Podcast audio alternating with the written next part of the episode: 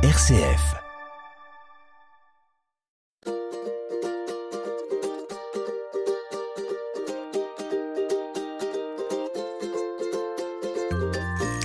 Travailler à la maison se décline en ce moment sur tous les tons. Homeworking et parentalité ont fait les gros titres de vos journaux préférés. Dans Famille Je vous aime, nous vous parlons d'aménagement intérieur de cet espace bureau qui devient si important avec Véronique Robaglia et son agence L'étoffe du lieu. Mais pour commencer, c'est Inès Vildé que nous recevons. Elle nous raconte son histoire de communication avec ses petits-enfants. RCF Anjou, Famille Je vous aime, avec Cécile de Vitan.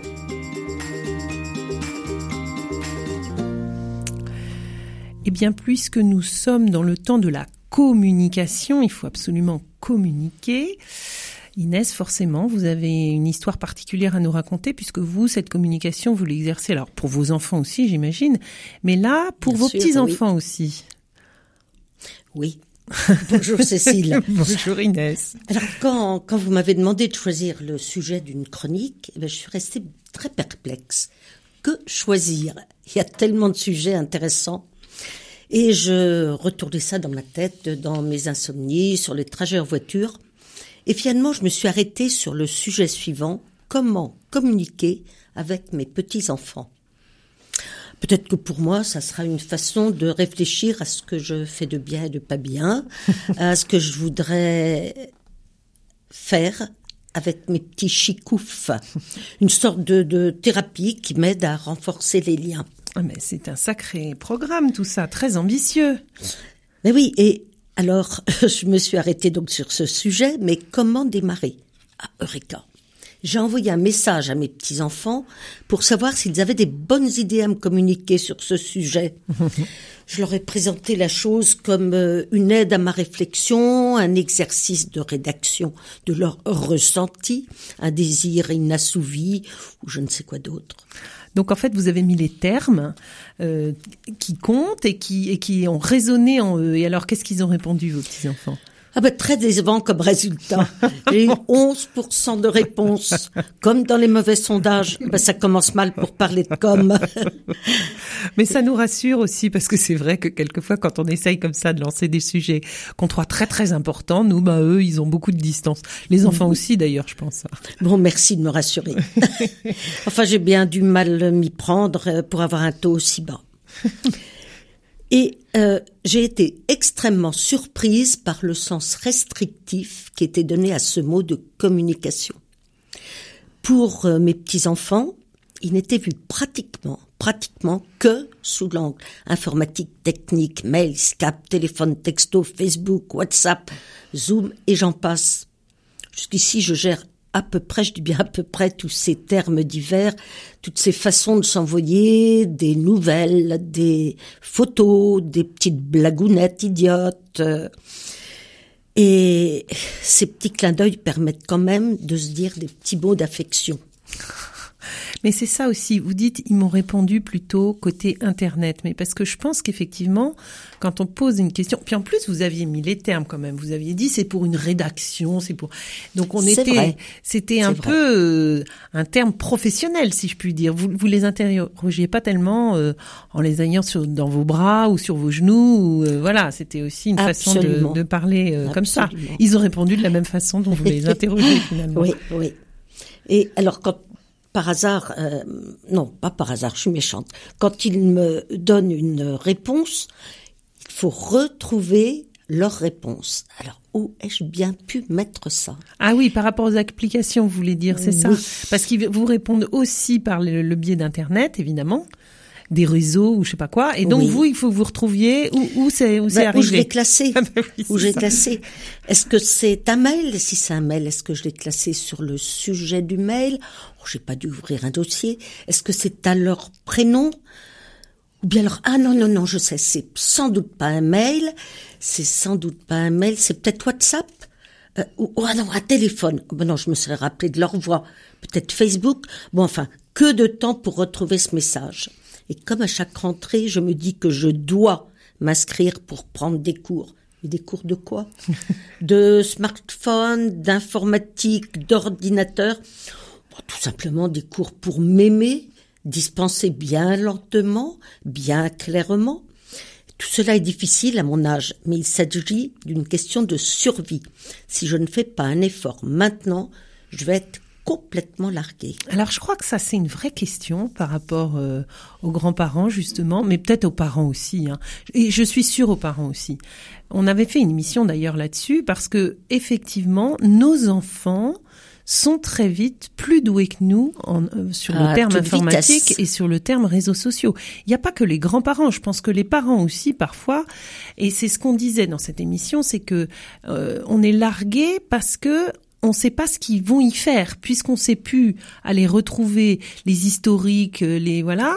Donc on leur confie un smartphone, on leur confie un ordinateur et eux vont très vite savoir beaucoup mieux que nous s'en servir et là on cale un peu quoi. Au niveau éducatif, c'est c'est pas toujours facile. Oui oui, et c'est vrai pour beaucoup de choses.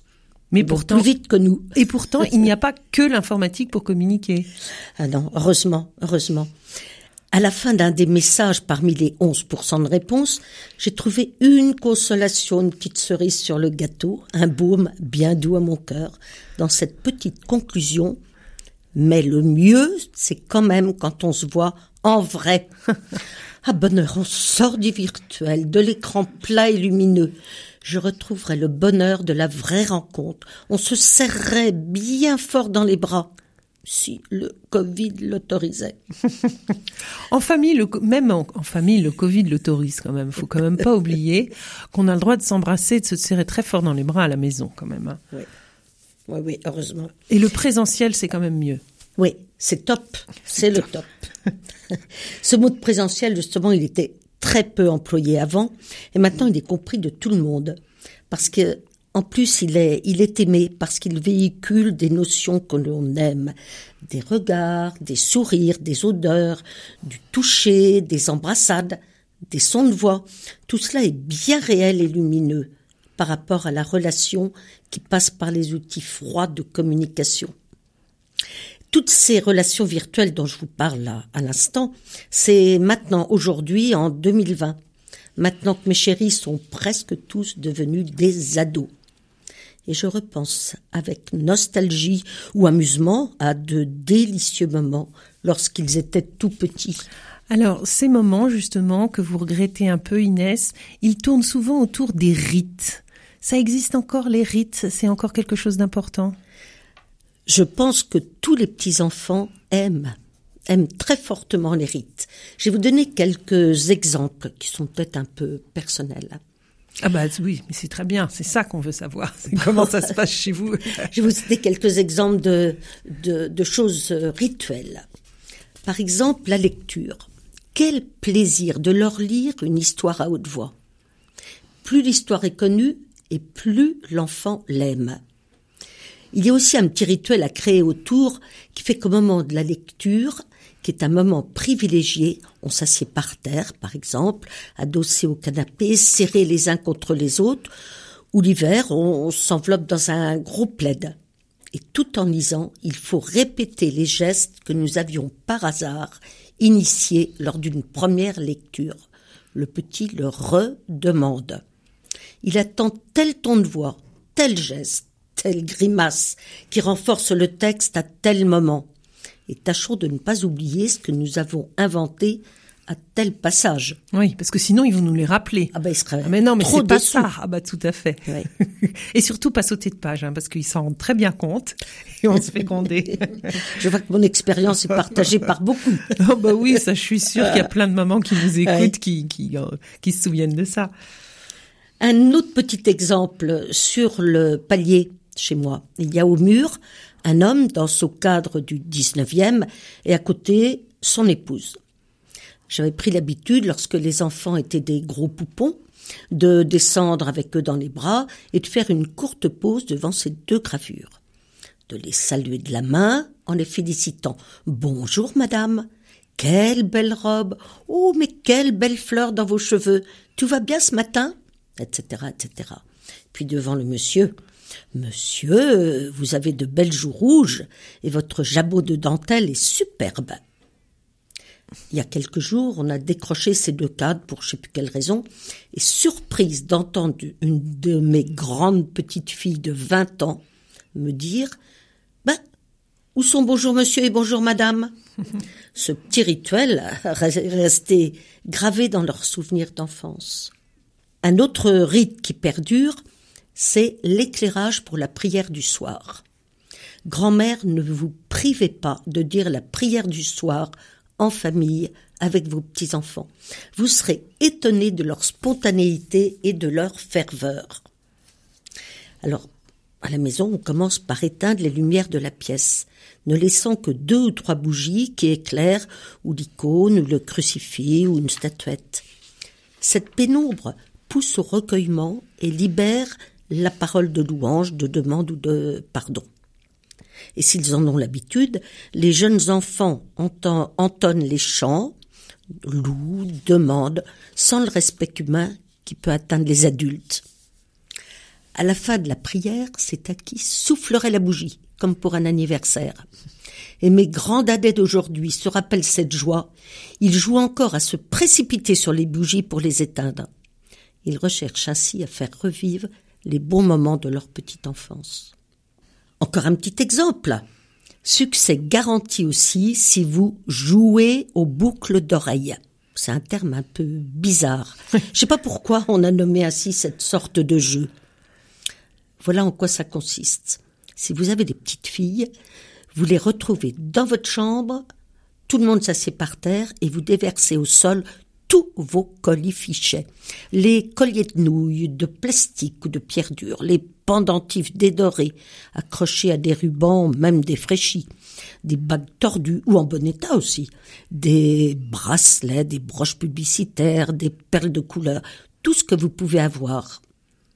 J'oubliais aussi, il faut une glace, une brosse à cheveux et des serre-têtes qui ne sont plus très à la mode, mais que vous avez gardées pour le jour où ça reviendrait.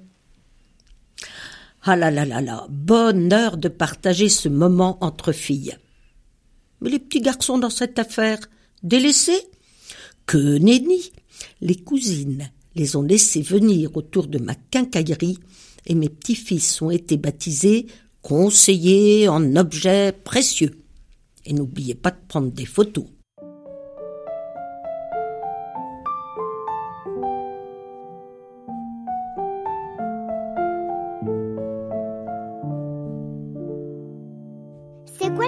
C'est du son qui se parfume. C'est quoi l'émotion? C'est l'âme qui s'allume. C'est quoi un compliment? Un baiser invisible. Et la nostalgie?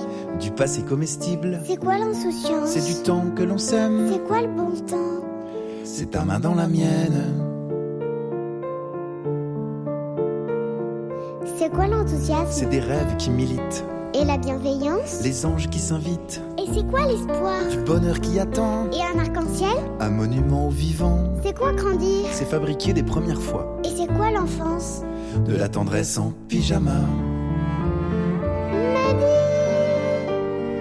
papa, la vie, c'est quoi Petite, tu vois, la vie, c'est un peu de tout ça, mais surtout c'est toi, c'est toi.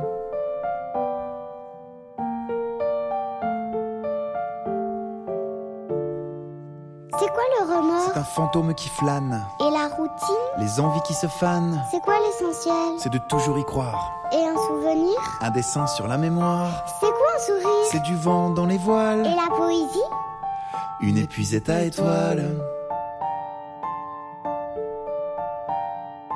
Quoi l'indifférence C'est la vie sans les couleurs, Et c'est quoi le racisme une infirmité du cœur. C'est quoi l'amitié C'est une île au trésor, Et l'école buissonnière accroche-patte à Pythagore. C'est quoi la sagesse C'est Tintin au Tibet. Et c'est quoi le bonheur C'est maintenant ou jamais. Papa, la vie, c'est quoi? Petite,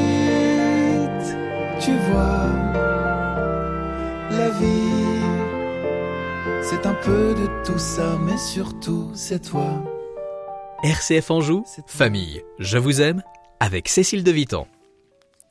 Alors nous passons de ces doux moments à partager avec nos enfants, nos petits-enfants, à des moments aussi doux, pourquoi pas, mais autour du bureau à la maison. Bonjour Véronique. Bonjour Cécile. Alors aménager un espace bureau chez soi pour être efficace et serein. Oui. C'est un thème qui vous va bien aujourd'hui. L'efficacité et la sérénité, oui, oui. Ben Allier oui, les oui. deux, et c'est possible. Ah, ça vous nous rassurez. Parce que c'est vrai que les histoires pendant le confinement qu'on a beaucoup entendu quand même, c'est que c'est compliqué quand on a les petits dans les pattes et que on est en conf call. Il faut quand même que le reste de la maison s'arrête. Tout à fait. Donc pour ça, on va voir quelques petites astuces hein, qui vont permettre, dirais, de, de faciliter cette organisation, qui est quand même, je dirais, exceptionnelle. Mais néanmoins, ça peut être utilisé, par exemple, si on a un enfant qui est malade à la maison, eh bien, comment faire pour s'organiser, sachant que voilà, travailler chez soi est une grande tendance. Bien sûr. On a tous euh, expérimenté plus ou moins, mais à 40 quand même pourcent des Français euh, ce printemps avec le confinement. Et c'est quelque chose euh, qui va, je dirais, perdurer, et qui est Voilà. recommandé en fait hein, dans les mois qui viennent. Voilà. Alors, vous voulez que on, on commence allez, on est euh, parti. allez, on rentre, on rentre chez soi. Et comment fait-on déjà, voilà, pour organiser donc son espace professionnel dans un espace euh, privé qui initialement n'est pas prévu pour ça? Ben voilà. Voilà. Alors, moi, ce que je dis toujours, c'est on regarde avant de faire quoi que ce soit. Déjà, on regarde un petit peu comment ça circule chez soi. Et puis, quelle est la pièce ou le coin d'une grande pièce où on va avoir envie de s'installer. D'accord. Voilà. Parce Donc que ça c'est à l'instinct plutôt. C'est euh, dans mon quotidien, qu'est-ce qui va, qu'est-ce qui va être possible? Parce que c'est vrai qu'il y a des lieux ça. qui sont trop des lieux de passage et tout, et ça c'est pas possible. Oui, ou alors des petits appartements, eh bien, où par exemple, eh ben, on va pas avoir le, la possibilité de choisir une pièce complète pour s'installer en Bah oui. télétravail. Bien sûr. Donc ça va être un coin du séjour ou de la salle à manger. Et là, il va falloir un petit peu s'organiser par rapport à ça et affirmer donc euh, à son entourage et à ses enfants, eh bien qu'on travaille, qu'on se, qu'on reconnaît qu'on est professionnel. Et donc pour ça, il va et euh, je dirais ressentir le, le lieu où on va se sentir le mieux. Et ce qui va être euh, où naturellement on va dire ah ben voilà, là j'ai envie de me mettre là. D'accord. Voilà. Donc ça c'est oui. Et ça, il faut que ce soit reconnu par l'ensemble de la famille. C'est-à-dire que c'est un lieu dédié à papa ou à maman ou pour travailler. Oui, ça va faciliter le respect en fait de l'entourage par rapport à l'activité du parent. Euh, même si on a une simple table de salle à manger où il va falloir euh, dégager des choses, Ah eh bien, on peut associer. Moi, c'est ce que je propose euh, comme un code en fait professionnel où ben on va rajouter peut-être un petit meuble qui va faire qu'on va ranger tous ces papiers professionnels et qui va être associé peut-être à côté du coin où on travaille, mais dans la salle à manger, par exemple. Dans le lieu de vie commun, mais il y a un endroit où c'est Voilà. du travail. On peut ajouter aussi, je dirais, euh, eh ben, comment dirais-je, un, un visuel hein, qui va connecter à ça, qui va faire que, eh bien, on va mettre un peu de travail chez soi euh, dans l'espace commun.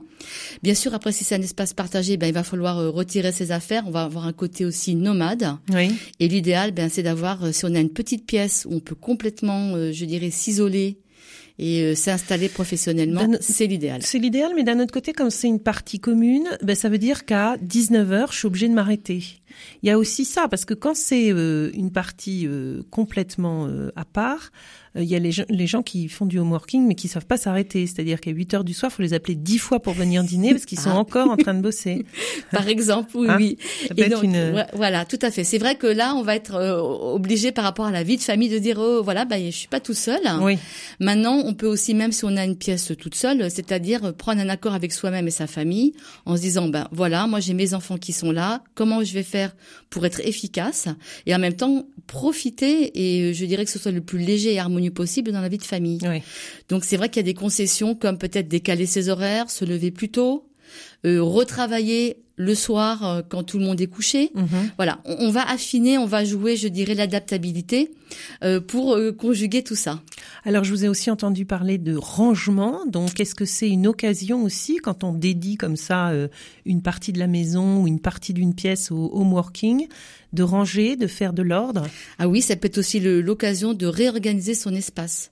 Donc, ben, c'est peut-être là où les personnes vont se rendre compte que ben il y a trop de trop de mobilier, trop de, il y a besoin de re-ranger les choses pour, euh, je dirais, c'est une nouvelle prise de conscience. Moi, je sais que j'ai connu des, clients hein, qui ont dû euh, réorganiser leur maison par rapport à ça. Eux, tous les deux étaient en télétravail, et donc ils ont euh, déménagé la chambre qui était une chambre d'amis, euh, bon, qui était utilisée ponctuellement. Ils ont créé un vrai bureau. Mais par contre, comme ils ont une petite fille euh, vraiment toute petite euh, qui était super contente d'avoir papa maman à la maison, ben, eux, ils ont décalé et sont adaptés aux horaires de l'enfant. D'accord. En ce qui concerne l'aménagement, vous avez toujours une façon de s'installer assez particulière. Il faut voir l'entrée de la pièce. Comment, comment on se met? Alors, pour être efficace et plus détendu, effectivement, euh, vous savez que j'aime bien euh, considérer la circulation et, et comment comment on, on déambule dans la pièce. Donc, idéalement, c'est d'avoir une position, ce que j'appelle de maîtrise, c'est-à-dire on voit qui rentre euh, dans la pièce, donc avoir une vue sur la porte. Éviter d'être dans le flux euh, de circulation, c'est-à-dire l'axe porte-fenêtre. Ça, c'est beaucoup plus fatigant. Idéalement aussi d'avoir un mur derrière soi, hein, ça nous donne plus de force, ça évite les mal de dos. Si c'est pas possible, à ce moment-là, ben devoir de, de jouer de créativité. Est-ce qu'on peut remettre un meuble qui va séparer une autre zone, par exemple du salon, mais sentir Ouais. qu'on a quelque chose vraiment derrière son dos qui va nous donner de la puissance. Au pire, si c'est pas possible, d'avoir un grand siège avec un dossier haut et confortable qui va nous protéger le dos, en fait. Voilà. Alors, quand on travaille, c'est souvent devant un, un Et là aussi, il y a une posture bien particulière à, à adopter. Voilà. Idéalement, quand on travaille dans un, or- euh, devant un ordinateur et surtout si on passe euh, pas mal d'heures, c'est donc de privilégier euh, la vision sur l'écran qui va être, qui doit être légèrement au-dessus de l'écran, Ouais. qui est beaucoup moins fatigant pour les yeux. le- l'écran. Ouais. Voilà. Et on doit être un petit peu en dessus, on doit voir en contrebas. Euh, ensuite, d'avoir une position ergonomique où les bras sont pliés à 45 degrés, qui fait qu'on fatigue beaucoup moins au niveau des épaules. Mhm. Et idéalement aussi, c'est d'avoir les pieds au sol. Et si on est trop petit ou trop petite, c'est de penser à mettre un petit tabouret sur lequel nos, nos pieds On peut reposent. faire reposer Voilà. les pieds. Et là, le corps euh, fatigue beaucoup moins. Alors, une table en verre, c'est pas une bonne idée non plus. J'ai remarqué ça avec stupeur. voilà. Mais non, mais c'est un constat de, de plusieurs années d'études de, je dirais, d'aménagement. C'est-à-dire que une table en verre euh, crée de la légèreté. Mais si c'est une table pour un bureau et qu'on est, on a tendance, je dirais, à être dispersé, à avoir du mal à être efficace. Alors, on va peut-être pas forcément changer sa table en verre, mais dans ces cas-là, il va falloir recouvrir le verre. Pourquoi le verre? Parce que le verre, en fait, c'est quelque chose, c'est un matériau déjà, on va voir ses pieds, ce qui peut être dérangeant. Quand on travaille, oui. Exactement. Et on a comme une sensation de vide. Vous savez que je suis assez sensible. Oui, oui. On Et peut donc pas ça peut être très dessus. dérangeant. Bah oui, ouais, ça. voilà. Favor- Donc il faut la couvrir. Ok. L'éclairage? Alors l'éclairage, aussi autre point important pour favoriser la concentration, de ramener donc un éclairage d'appoint euh, qu'on appelle objectivant, qui va faire qu'on va se concentrer sur l'espace de travail. Donc ça, surtout si par exemple on travaille dans une dans une grande pièce hein, où il y a des, des lumières euh, indirectes, un lampadaire, Mhm. eh bien pensez à ramener une lampe de bureau, type de bureau en fait, à l'endroit où on travaille. Ça va aider à Ah oui, voilà, c'est-à-dire efficace. avoir une lumière juste au-dessus de notre travail, pas la lumière dans toute la C'est pas tout- en général. Voilà, en général, c'est pas suffisant. Ça, c'est pour agir euh, sur plus de concentration et d'efficacité. Et puis alors la touche spéciale, l'étoffe du lieu, du lieu, c'est-à-dire la couleur. Voilà. Dites-nous quels sont vos conseils en ce qui Alors, concerne la couleur. La couleur, eh ben la couleur, on peut aussi s'amuser à jouer avec les accessoires du bureau, avec les dossiers qu'on a ramenés chez soi, et donc jouer avec des couleurs. Vous savez que c'est vrai que le, la couleur a une influence en fait notre état d'être, et en fonction du, du style de dossier qu'on peut avoir à gérer, eh bien par exemple, si on a des dossiers qui sont urgents, ben moi je proposerais de les mettre dans des dossiers orange. Ah bon? Voilà, parce Pourquoi que pas? parce que l'orangé en fait est une couleur d'action. Dynamique, dynamique. dynamique. Ah oui, et d'ailleurs, vous savez, quand on fait les, les soldes, certains le savent en marketing, on va mettre plutôt sur des étiquettes orangées. Ah bon? Ça va inciter, je dirais, le produit à, à partir plus vite. D'accord. Voilà. Ok. Et puis si on a plutôt besoin de se concentrer, de réfléchir sur des dossiers, donc là, la, la gamme des couleurs euh, froides sera privilégiée. Et puis on peut même jouer... euh, Donc les couleurs froides, c'est plutôt bleu, vert. voilà, bleu, vert, turquoise, du gris aussi, ça c'est la structure. Et euh, également, on peut pourquoi pas jouer aussi de la couleur dans le coin où on va travailler. Ou Ah oui. Même ponctuellement, on une peut plante, une plante verte par aussi. exemple. Voilà, Ouais. ça va ramener du vert, donc c'est apaisant et la plante aussi a un effet aussi euh, apaisant et qui va aussi nous voilà nous faire du bien euh, si on travaille longtemps. Alors si l'o- l'orange est dynamique et incite à l'achat, le bleu c'est plutôt à la création, c'est ça? Oui, voilà, euh, création, réflexion.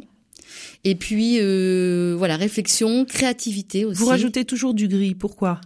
Non, alors le genre oh, je rajoute pas toujours du gris, mais disons que le gris ça peut être permettre par exemple si on est euh, un comptable ou qu'on a des des choses, je dirais à bien vérifier, calculer, d'avoir le dossier ou d'avoir des touches de gris va nous aider à bien structurer en fait ce que l'on fait. Et puis pour terminer, la couleur chaude par excellence, le jaune par exemple? Voilà.